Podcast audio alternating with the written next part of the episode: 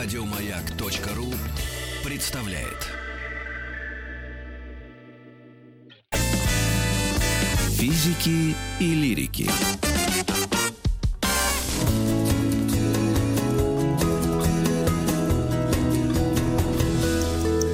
Сто минут по 100 минут о эпоха Екатерины II. Самозванцы. Часть четвертая, заключительная. Историк Марат Сафаров у нас в гостях. Был у нас уже однажды. Мы очень рады вас видеть Да. снова. Взаимно. Здравствуйте. Тема у нас княжна Тараканова, но мы, конечно, с нее начнем, а закончим, как, конечно же, Екатериной II в общем. Тем более, что, собственно, княжна Тараканова пыталась княжить именно в период правления а, Екатерины II. Собственно, а, появляется она на свет такой политически а, в 70-е годы 18 века. Это очень сложная эпоха для Екатерины. В этот период времени появляется, собственно, в пределах Российской империи другой самозванец, уже герой ваших программ предыдущих. Емельян Пугачев. Пугачев. Собственно, идет война с Турцией, очередная и очень сложная для Екатерины. Она на престоле всего э, ну, чуть более 10 лет, э, если брать, допустим, Её самый такой срок 30-летний, да? 30-летний с лишним, да, собственно, здесь, если брать такой пик Таракановой, это 1774 год, когда она вот прям вот самая-самая обсуждаемая фигура, это 12-й всего лишь год правления Екатерины, когда еще не все ушли с политической арены, свидетели переворота 1762 года. Петра Третьего. Петра Третьего. Поэтому здесь, э, когда Екатерина завершает свое правление в 1796 году, ну, на мой взгляд, уже нет каких-то оснований сомневаться в ее легитимности, потому что она, во-первых, самое главное, она одержала грандиозные победы к тому времени. То есть она доказала свою верность и как бы слияние такое с Россией. А на 12 году правления, ну, все еще очень зыбко. Не случайно Екатерина а, в первые же годы своего правления охлаждается к участникам заговора. Ну, например, к Дашковой. С Дашковой, без всяких каких-то инсинуаций, можно сказать, что она спала в одной постели. Но только, чтобы сразу Подружески. пояснить, подружески, поскольку другой постели не было в пригороде Петербурга, перед тем, как войти в город, а во время, собственно, в это время шел и заговор, и убийство Петра Третьего в это время происходило, и они в избе в деревенской вот провели это время. Неизвестно было, чем это все закончится, куда маятник качнется. И вот такой близкий человек, близкая ее подруга и до этого, конечно, Елизаветинскую еще эпоху, а потом охлаждение, потому что свидетели слабости, свидетели каких-то вот таких а, не легитимных, скажем так, форм прихода к власти, они не нужны. А э, напомню, что охлаждение... Качество вообще обычно диктатором. Диктаторское, но, безусловно, Екатерина, при всем том, что это просвещенный абсолютизм и так называемое это правление, все равно это абсолютизм. Про- Можно к нему прилагать какие угодно а, эпитеты, но прежде всего это абсолютизм, это абсолютная монархия. Власть, Абсолютной власти. Когда Дашкова осмеливается, одно из таких первых моментов их охлаждения будет, когда Дашкова осмеливается и спросить разрешение на сопровождение своего сына за рубеж, на обучение. Вот мальчик, значит, должен с мамой как-то побывать за границей первый раз то Екатерина понимает, что Дашкова окажется в другом мире, в европейском, и может там многое наболтать о, э, заговоре. Поэтому она дает разрешение, но из такого конфидента, а, при том, что Дашкова сохраняет все свои посты, она и дальше будет продолжать быть президентом Академии наук. Это уникальный случай и для Европы, и для России, когда женщина возглавляет Академию наук, и понятно, что это очень просвещенная фигура, и все. Но вот из разряда таких близких людей она выпадает. И такими, а, таким же человеком, тоже очень близким ей уже и во всех смыслах, был и а, Григорий Орлов. Орловы к, к истории Староканова имеют прямое отношение, Так. как известно.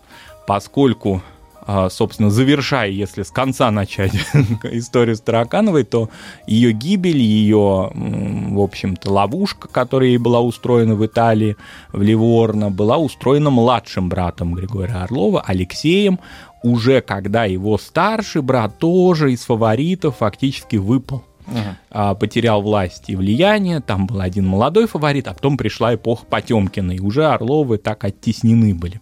И пытаясь какой-то организовать такой реванш, что ли, Орловы активно включились в историю с самозванкой, дабы как-то по, а, потворствовать императрице, поскольку Екатерине только этого еще не хватало, помимо ее всех остальных проблем, еще и, значит, девица, которая выдает себя за дочь Елизаветы Петровны. Петровна. То есть фактически за законную правительницу Российской империи, за Романову. А, пусть с каким-то таинственным отцовством, но, собственно, вот эта женская линия от Петра вроде как бы, да, она ее пытается доказать, да. Нам все равно придется синхронизироваться с предыдущим э, нашим выпуском. Нам там говорили про Тараканову, и мы неожиданно выяснили, что у историков разные есть на это взгляды. Она была профессиональной авантюристкой? Безусловно, поскольку до того момента, когда она начала себя выдавать за дочь Елизаветы, она выдавала себя, например, за представительницу персидской фамилии, mm. хотя на это вообще никаких даже внешних mm-hmm. данных у нее не было. Она э, ориентировалась на политические процессы, которые происходили в Европе. А, и когда она нашла союзников, готовых поддержать ее с точки зрения вот этих претензий на русский престол, а это так называемая Барская конфедерация. Что это такое? Это фактически такая польская политическая организация, польское а, сообщество элиты, которое пыталось защитить Польшу от притязаний Российской империи, ну, фактически от тех разделов Речи Посполитой, которые произойдут уже очень скоро. Да, фактически уже происходили. И поляки ее поддержали, они были очень важными ее союзниками. То есть тут какой-то такой поворот, как будто бы от самозванчества в эпохе смутного времени. Ну да? да, но говорили опять же нам историки, что Тараканова думала, что за это ничего не будет. Она mm. в Европе этим занималась. Ну как, говорить может все что угодно. Я ну, тоже, когда ем на ночь, говорю, думаю, мне за это ничего не будет. Нет, безусловно, она ориентировалась на различные какие-то группировки, то есть она так, с таким же успехом могла себя выдать, допустим, за кого-то из представителей австрийского дома. Но за это там не сажали так крепко? За это не сажали прежде всего потому, что там не было никаких... Ну, допустим, Мария Терезия, правительница Австрии, у нее все хорошо с родословной, она пришла к власти легитимно, она сидит прочно на престоле, появятся какие-то самозванцы, объявившие себя какими-то ее боковыми родственниками, ну и, и ладно, что, кто может подвергнуть ее сомнению. Mm. А у Екатерины есть вот эта уязвимость, а. которую она всегда помнила, боялась об этого и не случайно. Это отсутствие родства прямого. Отсутствие прямого родства, да, с, с династией Романовых. И более того, фактически секрет Полишинеля о том, что Петр III вообще-то не от удара умер. Удар, напомним, это формулировка не удар, в смысле, а как реально... Да, а, да инсульт. Инсульт современный, да, понятие. И поэтому это всем было известно в Петербурге, это известно было в Европе. И не случайно, скажем, Екатерина так дружила близко, но эпистолярно с просветителями французскими, а когда они хотели, значит, на нее посмотреть реально, побывать в Петербурге, она как-то, в общем, не, не, не очень благоволила к их приезду. Фактически никто из них, из ее, а, значит, э, друзей таких, да, близких, в частности, Вольтер, например. А почему? Потому что они увидят, ну, какие-то вот те неприглядные. Во-первых, они же самолета нет, они не прилетят сразу в Петербург, mm. да, и увидят. И сразу, проедут. И сразу же их, значит, экскортом а в Зимний дворец. висят. А там на колах висят, там крепостное право в самом таком своем расцвете, потому что просвещенный это абсолютизм, и все понятно, и есть вольности дворянства, а тем не менее а, даже в самой европейской части, даже в той, которая прилегает к Западной Европе, а, существует крепостное право. И поэтому вот как-то вот так, то есть на расстоянии давайте. Можно вам какие-то, допустим, там Дидрона, у Дидро покупает библиотеку, он mm-hmm. не очень богатый, он так рад, что ему прислали деньги. Да, по-моему, если я не ошибаюсь, эту библиотеку еще и пожизненно ему оставили. То есть пока он не скончался, он мог ей пользоваться и деньгами русскими одновременно тоже. Но вот контактов личных каких-то и встреч не нужно. Mm-hmm. Вообще вот эта оглядка на Европу у Екатерины была постоянно, не случайно. Но это вообще такая русская черта правителей, но и кроме того еще помножена на то, что она сама из недр Европы прибыла, и поэтому она прекрасно знает, знает весь расклад политический. И участие европейских правителей, не Польша, которую она, конечно же, воспринимала какими-то задворками Европы и ее не рассматривала в качестве никакого серьезного своего противника, а именно расклад серьезный э, с точки зрения коалиции европейских государств, препятствий расширению России на запад и к Черному морю на юг. Вот это ее интересовало. И поэтому княжна Тараканова, в кавычках, да, которая появляется в Европе, а напомню, что впервые она появляется в Киле, в Германии немецких землях, ну, Германии тогда не говорили, не было такого понятия, немецкие земли были раздроблены, в общем, в немецких землях она появляется и сразу же получает известность. Тоже вот интересно, с одной стороны, оглядка у нас будет на 17 век на поляков и смутное время совпадения, а с другой стороны, в 20 веке тоже самая знаменитая самозванка Анна Андерсон, выдававшая себя за Анастасию, тоже появляется, ну, в данном случае, в Берлине. Вот такая интересная история. Никто из них не появляется в Китае, например, или в Японии, или даже в США, допустим, в 20 веке. А всегда вот это вот какая-то вот часть Европы, которая так или иначе прилегает к России. И очень хорошо Россию знает, и Россия хорошо эти земли знает. Вот как будто бы буквально небольшой рывок через границу, и можно на престол зайти. Мгм. Вот это очень интересно. Что касается ее профессионального авантюризма, действительно так.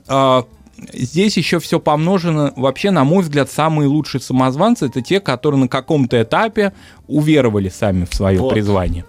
Они Была авантюристы. такая точка зрения уже высказанная. Да, э, они авантюристы по экспертами. сути своей, то есть они легко вступают в различные очень опасные предприятия, в том числе, которые могут завершиться гибелью, а в 18 веке, хоть он и галантный, но тем не менее также галантно отсекали головы. А, и она это прекрасно знала. А, но в то же время вот эта вера в себя, такая помноженная на харизму в нашем современном понимании этого слова, она приводила к определенному успеху, потому что на первом этапе даже поляки лукавые все равно ей поверили.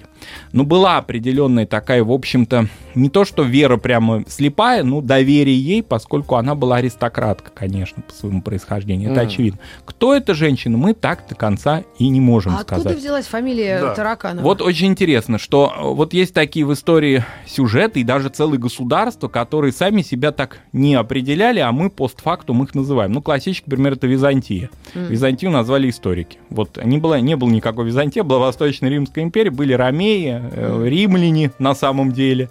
Только римляне докумекали аж до 1453 года, римляне. А мы потом назвали их вот так, Византией. То есть это историографическое понятие. Также и Старокановой. Сама себя она так не называла, она называла себя Владимирская княгиня. Она по-разному себя называла. Но Таракановой не называла. Откуда появляется э, фамилия? А, считается, есть такая версия, она одна из наиболее таких убедительных, что у Разумовского, то есть у ее предполагаемого отца, да, Мгм. Алексея Разумовского, фаворита а, Елизаветы Петровны, были племянники Драгановы, Дорогановы, которые жили за рубежом, которым он помогал материально. И а, ну, как бы, да, вот такие вот, э, скажем, постфактум э, биографы княгини, они, пытаясь ей какую-то придать фамилию, они ее совместили вот с этой семьей, семьей, с семьей ее фактически той, которой она могла быть гипотетически кровной ей, поскольку если принять точку зрения, что она потомок, то есть дочь Алексея Разумовского, то она имела отношение к этому семейству. Вот так это трансформировалось. Такая существует точка зрения. Других более убедительных вроде бы и нет. Но они до- Дорогановы. Да, ну вот как Ну, бы а в Дорогана, таких- Тарака, как да, ты в такой европейской, говорить, да, в европейской транскрипции вот так их а, стали величать. Кстати, с отцом тоже были сложные истории. Она а, придерживалась в основном точки зрения, что отец-то, ну а кто другой может быть отец, э, вот который вроде бы наиболее такой известный фаворит у Елизаветы Петровны, Алексей Разумовский придерживался, но иногда и от этой, от этой теории тоже отходила, и вообще те- вопросу об отце она как-то особого внимания в своих, значит, беседах и убедительных, как казалось многим ее собеседникам, особого внимания не уделяла. А вообще вот история, за что она зацепилась? Она зацепилась, конечно, за ту легенду, за то предание, которое в России было известно о том, что Елизавета Петровна аж обвенчалась с Разумовским. То есть не просто она там как был очередной, как у Екатерины чуть-чуть. фаворит, да, а был такой вот церковный муж, с которым она якобы обвенчалась в 1742 году в Москве, Мгм. в Перово, тогда пригородном таком селе, в Знаменской церкви, в церкви Знамения Богородицы, и э, там были несколько свидетелей, Мгм. которые были, значит, взяли, взята была с них клятва о том, что они не, не расскажут об этом, но, тем не менее, брак был перед Богом. Мгм. И после этого, возможно, родились дети у Елизаветы Петровны. Официально, как известно, Елизавета Петровна была бездетна. А, и на эту точку зрения, на это вот особое положение Разумовского а, указывает то, что Екатерина сохранила его привилегии. То есть вот он такой был долгожитель по меркам XVIII века, он пережил и, значит, Петра III, и в Екатеринскую эпоху как-то успешно влился. М. А Екатерина его таким, ну, можно сказать, таким дядюшкой воспринимала. Он такой при дворе был. То есть вдовец, который, значит, какой-то к нам, к Романовым, имеет отношение. Вот. И фактически а, его привилегии, его статус, он был при Екатерине продолжен. С точки зрения родства, кстати, он был не дальше, чем Екатерина. А от не дальше, чем Екатерина, да. И э, если официально говорить, он вообще никакого отношения к Романовым не имел. Как Екатерина. Под- как Екатерина. Ну, Екатерина все-таки имела законный брак с Петром Третьим, да, венчанный. Она наследница могла бы быть, если бы Петр Третий действительно Интересовался Инте- ею. Интересовался ею, да, и умер бы не от удара. Или от удара от другого. Вот. Поэтому вот тут такая конфигурация. И об истории отношений Елизаветы с Разумовским все знали, и поэтому Тараканова вот за эту историю зацепился, или ей ее ей подсказали. А ее историю. дорожная карта была какая? Что она Э, хотела вообще? Она, конечно, хотела взойти на престол. О, То есть это конечный ее результат. у нас была версия одного историка, что она говорила, да я просто типа советницей могу стать, не? Нет, она э, чувствовала ослабленность России, престола вот конкретно Екатерининского, поскольку разворачивается Пугачевское восстание. М. Информация об этом восстании прос- просочилась в Европу. Екатерина, конечно, здесь вот надо, а, при том, что она, конечно, была очень прозорливица и тонко, значит, предчувствовала различные удары судьбы, вот здесь она проворонила эту историю. Она больше зациклена была на дворцовых интригах, А, проворонила с, э, э, Пугачевскую с Пугачевым. историю, да, потому что она была ориентирована на то, чтобы в Петербурге ничего не произошло. Но это понятно наследие дворцовых переворотов, когда в России власть менялась исключительно Сверху. не дальше, сверху и не, не дальше пригородов Петербурга. М. А тут вдруг откуда какой-то мужик там чего-то в Поволжье, а в результате все Поволжье загорелось. И в результате же мог быть гипотетический поход как минимум на Москву и даже и на Петербург.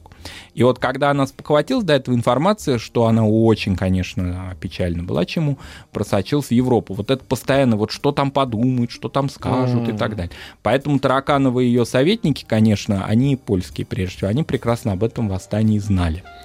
А движение ее через... Далее, когда ослабнет Россия, я- мать русская. Ну, А, Ну, она, здесь конечно, не одна, там она не одна была, были. потому что здесь... Почему такое польское, повторимся, да, такая польская активная поддержка?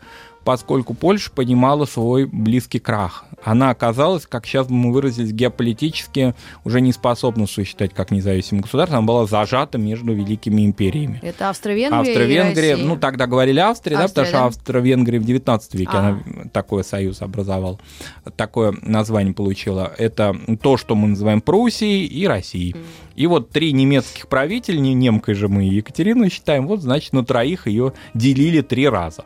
А, и начало этому как раз совпадает вот с этими таракановскими делами. м. То есть она э, получила поддержку, вот, ну, если бы, она же там даже, подобно Лжедмитрию, обещает католичество принять и вообще рассмотреть этот вопрос как-то. То они все обещают, Мгм. эти самозванцы-то. Но возможно, что она и была урожденной, прирожденной католичкой. Тут трудно ведь сказать. Мы же даже не знаем ее этническую принадлежность. Мгм. И никогда уже, наверное, ее и не узнаем. Те Ну, люди, говорят, она была красивой, худощавой, худощавой так, и, хорошо говорил, черноволосый, хорошо Ну, говорил на немецком Пугачев языке. тоже раздавал всем министров там своим сподвижникам. у него была очень вот в чем его большой успех на первом этапе, если вообще какие-то этапы его восстании можно а, выделять, у него очень успешная национальная или конфессиональная политика. М. Вот это его большой успех, он вот в этом отношении... И, кстати, хороший правитель, особенно диктатор, он у своего врага подхватывает идеи. Когда восстание Пугачевское было подавлено, ведь не случайно Екатерина дарует очень много привилегий мусульманам в этот период времени, в частности, татарам и башкирам. А Мгм. почему? А потому что, особенно башкиры, такое активное участие приняли в э, Пугачевском восстании. Вот Пугачев молодец, а- обещал им вертерпимость, и Салават Юлаев, который не хоккейный клуб, да, а ре- реальный, значит, такой э, бунтарь, он, э, собственно, активно его поддержал со своими конниками. Екатерина это просекла, увидела, что, значит, в этом направлении надо работать более тонко, чем Мгм. работала матушка Елизавета или особенно матушка Анна Иоанновна, которая вообще там пыталась все пометать, разрушить и так далее.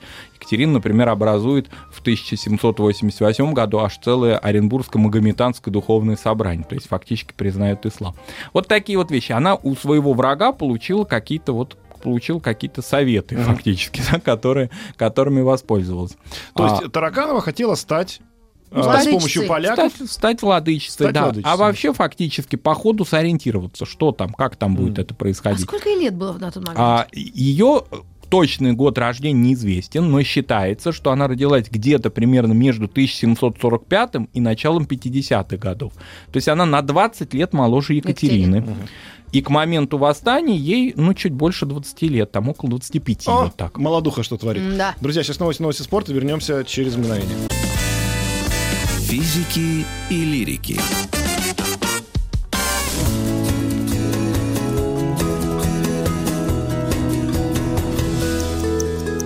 Сто минут по Марат Сафаров у нас в гостях, историк. Мы продолжаем про Тараканову. Дошли мы до того, что, в принципе, она готова, готова была всерьез э, озадачиться взятием трона. Какие у нее были рес- ресурсы для этого, кроме поляков, которые ей сочувствовали?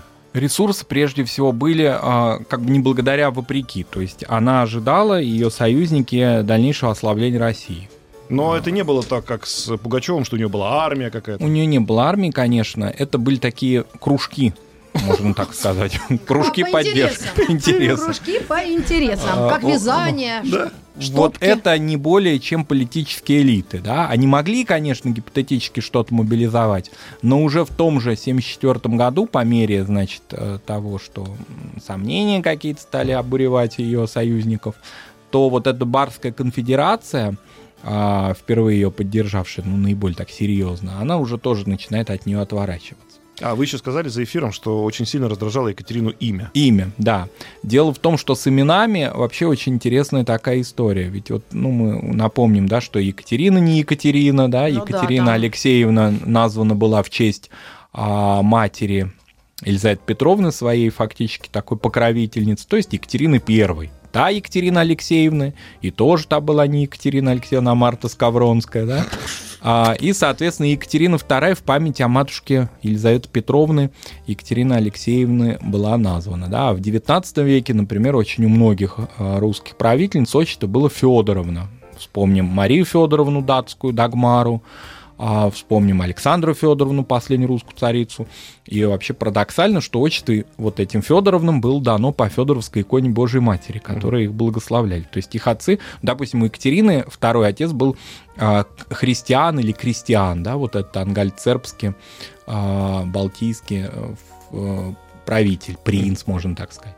А Екатерина ведь родилась на территории современной Польши, поскольку теперь Штеттен — это Шецень, это польский город, не так далеко, ну, сравнительно от Гданьска, от Данцига. Тогда это было такое независимое балтийское немецкое небольшое государство, то есть она как балтийская немка. Вот. И в этом отношении с именами сложно. Ну, как бы имя давало фактически при переходе в новый статус, в новую религию, в православие, фактически такое обнуление. То есть все, что было до этого, Мгм. оно не имеет никакого значения. Значит, э, все эти склоки по поводу культурного кода, и если ты э, стал русским, и тебе можно справлять Хэллоуин, э, это вообще Екатерина с момента своего крещения, ну не с приезда, но с момента того, как она приняла крещение, она фактически заново родилась. Не случайно Елизавета Петровна отсекает ее матушку сразу. Матушка же сопровождала дочь, но потом, значит, придумали, что мать, возможно, шпионит в пользу Фридриха Прусского, там правителя и так далее. Тут суть не, не так Ну важна, и правильно просто сделали. а, да, Да, и и эту и ее отправили в Освоясь туда, в Шлезвик. На- надо сказать, не Шлезвик, а в Штеттен. Надо сказать, что Екатерина вообще как будто бы и не вспоминала вот это все прошлое свое. Мгм. Единственное потворство немцам, которое, ну так в кавычках можно ей в- Вменить? вменить, это приглашение немцев-колонистов в Новороссию, в Причерноморье ну и в Поволжье отчасти, да, то, о чем вот пишет, например, сейчас в замечательном романе «Дети мои», Гузель Яхина, у нее же новый роман А, вышел. новый, да? Да, который посвящен немцам. И, собственно, начало этого романа, вот именно так отсылка, ну, такое, значит, То есть те поволжские 18 наши веку. немцы, это как раз Это Екатерининские. екатерининские немцы. Это, так, если можно так позволить сказать, простые немцы. Это не элита, не Бероновщина, а это немцы-крестьяне, которые от всяких разных и малоземелий, и нестабильности в Европе, потому что немецкие государства между собой, значит, постоянно там вели борьбу, а вот есть какая-то безразмерная Россия с плодородными поволжскими или, например, причерноморскими землями. Mm. Екатерина их приглашает, и вот, кстати, роман почему называется «Дети мои», потому что это цитата Екатеринская. «Дети мои», значит, вот, благословляю вас, приезжайте и так далее. Никто не мог Екатерину упрекнуть, что она их как-то возвеличивает. А Таракану себя как называла? А так Таракану себя называла Елизавета. Ой. И вот это самое страшное, поскольку в одном из писем оно сохранилось Екатерине уже.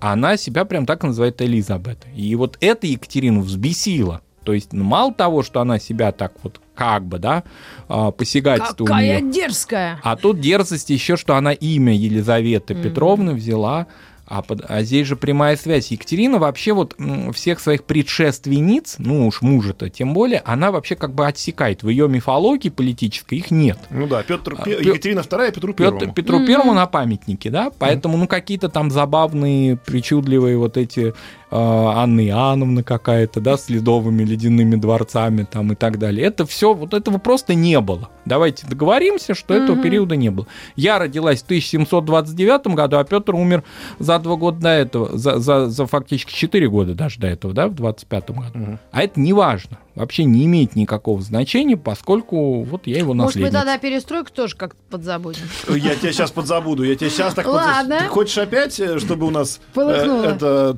чат излучал? Не надо.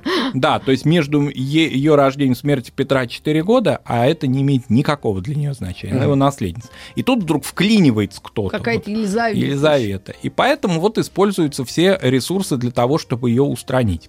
И вот возвращаясь к Орловым, Орловым нужно ну, хоть как-то вернуться к Екатерининскому трону, как-то показать свое влияние даже и какую-то смекалку. Преданность преданность. И вот как-то вот и можно даже сказать, что это Орловы придумали вот этот факт похищения, Ловушку. да. Поскольку... А, я, я правильно понимаю, что сама Тараканова, ну, при всем при том, что были какие-то кружки, а она не представляла опасности на самом-то деле. К концу ну... уже вот этой всей затеи уже совсем нет.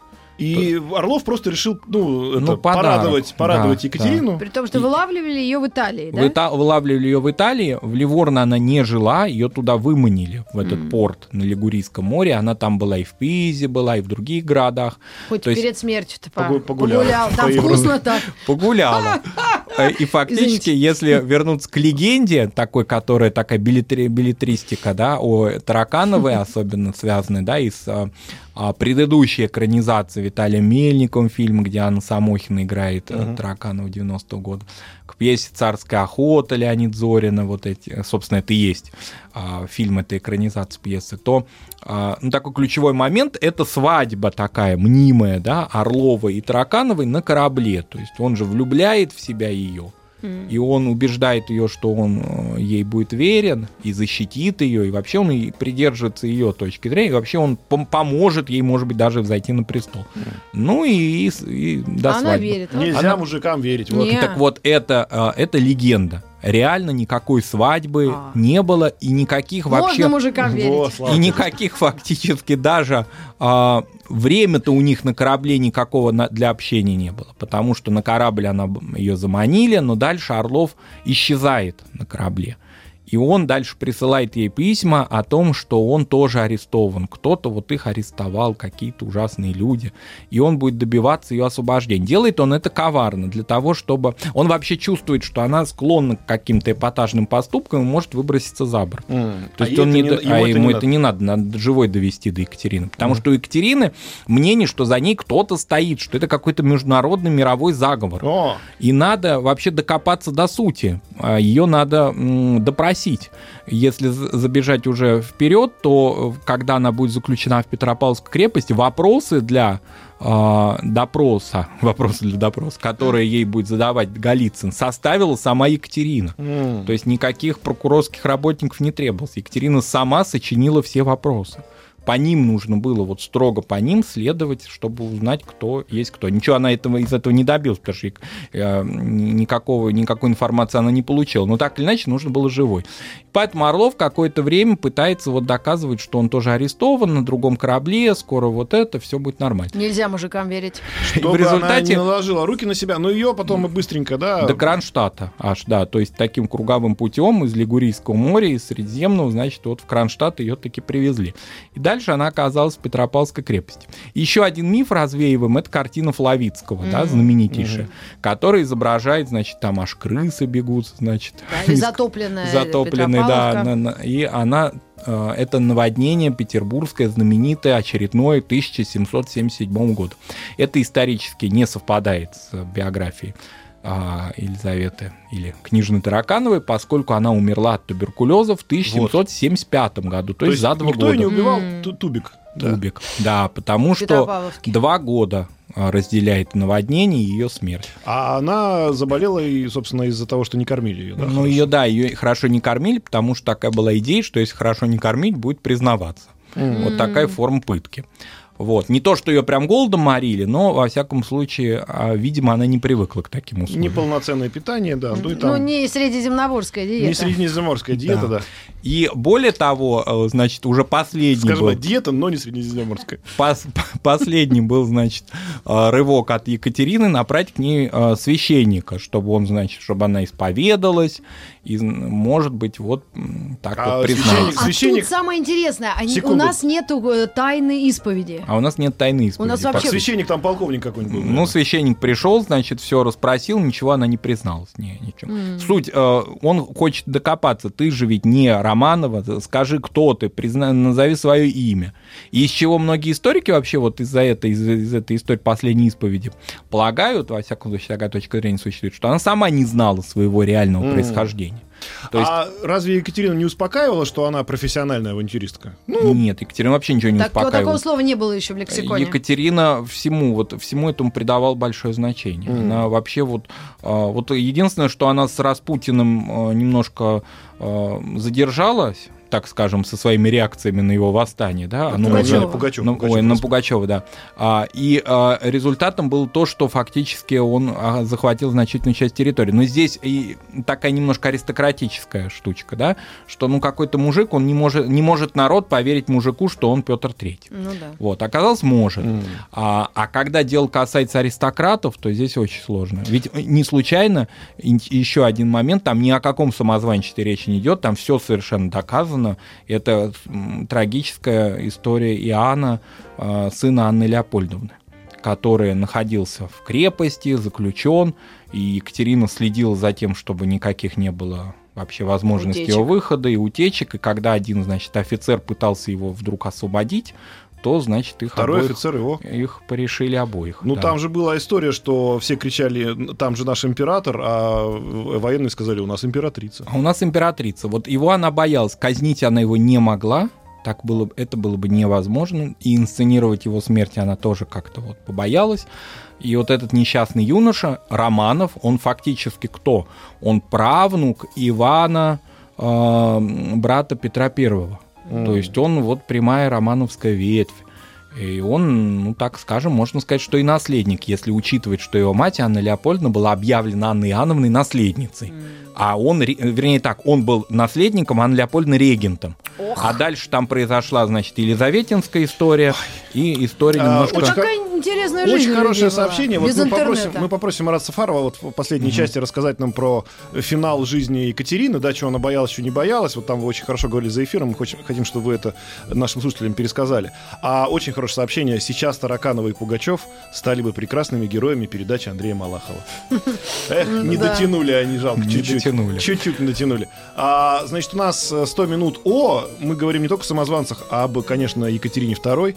Это все приурочено у нас к сериалу, который угу. 21.00 смотрите, друзья, на канале «Россия-1». Да, и обязательно напоминание, если вы пропустили или просто хотите переслушать какой-то из выпусков программы «100 минут О», заходите на наш сайт и скачивайте подкаст.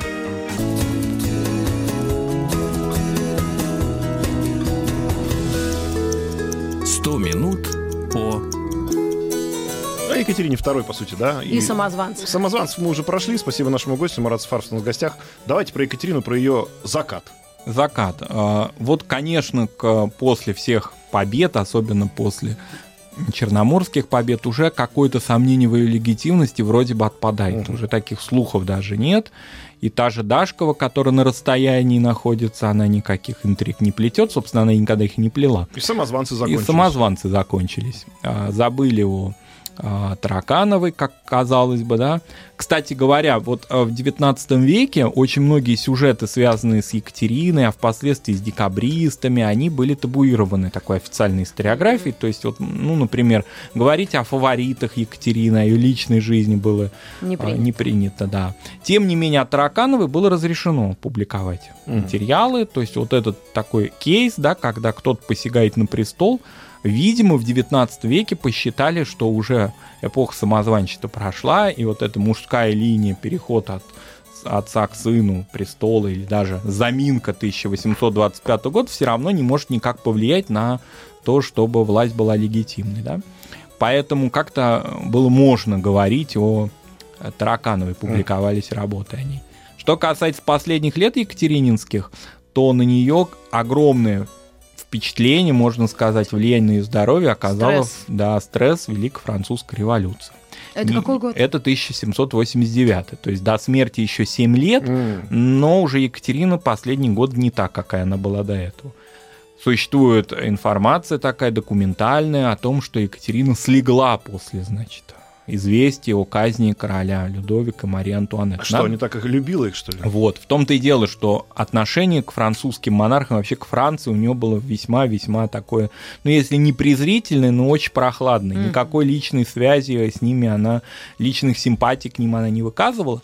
Но сам факт посягательства на помазанников божьих и казни их публичной, то есть казнь может быть э, такая не публичная, от удара, там где-то во дворце такие Мгм. проходили, значит, она сама участвовала. Да, она, если не участвовала могу в этом, перечислить. Табакерочка, ну все но такое. во всяком случае был- ледоруб. Лидар Ну, потом уже использовали. Новые технологии подошли. находилась в стороне, но близко, да, от а, гибели Петра Третьего. То есть все эти приемы ей были известны. Но это все потом, значит, э, колокольный звон, церковные службы, траурные платья, и все как бы вот э, Господь забрал. А здесь, когда на площади какой-то даже приговор суда, вот это вообще для Бастилию размели. Да. Это, это для нее Не, было главное, еще непостижимо. не пожалели же Антуанетту. И Антуанетту. Ладно этого там, какой, какой у него номер был-то? она, 14. она 14. относилась к этому очень э, болезненно и заболела фактически. А, и не случайно, вот что сближает парадоксальным образом Екатерину и Павла, единственное, ну не единственное, но одно из немногих, что им близко, это снарядить поход против революционной Во! Франции. Вообще подавить это всю, эту всю заразу. Потому что, конечно, она учитывает э, влияние французской культуры и вообще французов в России. То есть эти идеи, вот если мы сказали в нашей первой части, да, о немцах, ну какие уже тогда немцы? Ну немцы, они уже пр- прочно интегрированы, это не какие-то засланные немцы. Это либо колонисты, либо уже фактически часть российской элиты. Не случайно даже в науке начинается уже поворот. Если в Елизаветинскую эпоху Ломоносову там приходится доказывать очевидное, при том, что кругом немецкие ученые, да, Елиза- в Екатеринскую эпоху немцы, они э, не имеют какого-то идеологического влияния на Россию. А вот французы имеют, они от гувернеров до, до очень важных персон в стране. И поэтому э, идеи революции могут проникнуть. Кроме того, к этому непоротому поколению они как-то эти идеи прививаются очень, к нашему уже русскому дворянскому. А не случайно Екатерина осуществляет ну, такие беспрецедентные гонения на двух просвещенных людей, фактически воспитанных ее же эпохой, Радищева и Новикова. Радищев всего-то просто путевой очерк, да, Мгм. путевые заметки Из из Петербурга в Москву. Москву. А что он видит? И он как Акын, да, киргизский, видит и пишет, Поёт, да, да, о и поет. А оказывается, что это политическое преступление. А Новик- Это вот вы связываете с чем это? Все-таки она же могла сказать, вот спасибо за информацию, Ну, займемся этим делом. замылился э, взгляд. А это, э, учитывая то, что абсолютизм именно просвещенный, а просвещенный именно абсолютизм. м. То есть все равно неограниченная власть. Нет никаких а, институтов власти, или как мы еще сказали бы, институтов гражданского общества Мгм. никаких нет. Есть она одна. когда начинаются какие-то истории с жалованными грамотами или истории с какими-то распределениями власти, что в первоначально она под влиянием, конечно, просветителей французских же, кстати, а, вырабатывает, с течением времени как-то это все замылилось. А у нас, оказывается, война с Турцией, нам что-то сейчас это ни, ни к чему, и это как-то в результате все уходит. Безусловно, на поверхности, особенно если брать элиты, они очень много получили от Екатеринской эпохи. Не случайно Александр I, когда э, восходит на престол, в 1801 году он объявляет в манифесте о том, что он будет править ну, в традициях в бозе почивающей бабки нашей. Мгм. То есть буду так же, как она. Дворян успокаивает. Он, как, собственно, и бабка, тоже считал, что есть бабка и он. А там вот этого... Этого Павла- тоже нет, да. Тем более, что дворяне-то и участвовали в убийстве отца, и надо их успокоить. Будем делать, как э, при Екатерине II. То есть элиты, ну, они очень много, конечно, от нее получили. И надо сказать, что тот расцвет крепостничества, когда крестьян продают в газетах. Вот как это сочетается с тем, что Екатерина, э, ну, как бы там отлавливает Тараканову, значит, на Я, если кораблях. честно, у меня картина рисует просто младенец крестьянский, Из рук в руки. завернутый в газету. Ну, ужасно, Да слушайте. кошмар, если Из рук в честно. руки, да, вот это, по сути, такие объявления. Да ну, из рук в руки. Можно было разделить мужа и жену. То есть христианский брак э, раз- как-то развести фактически. Ой.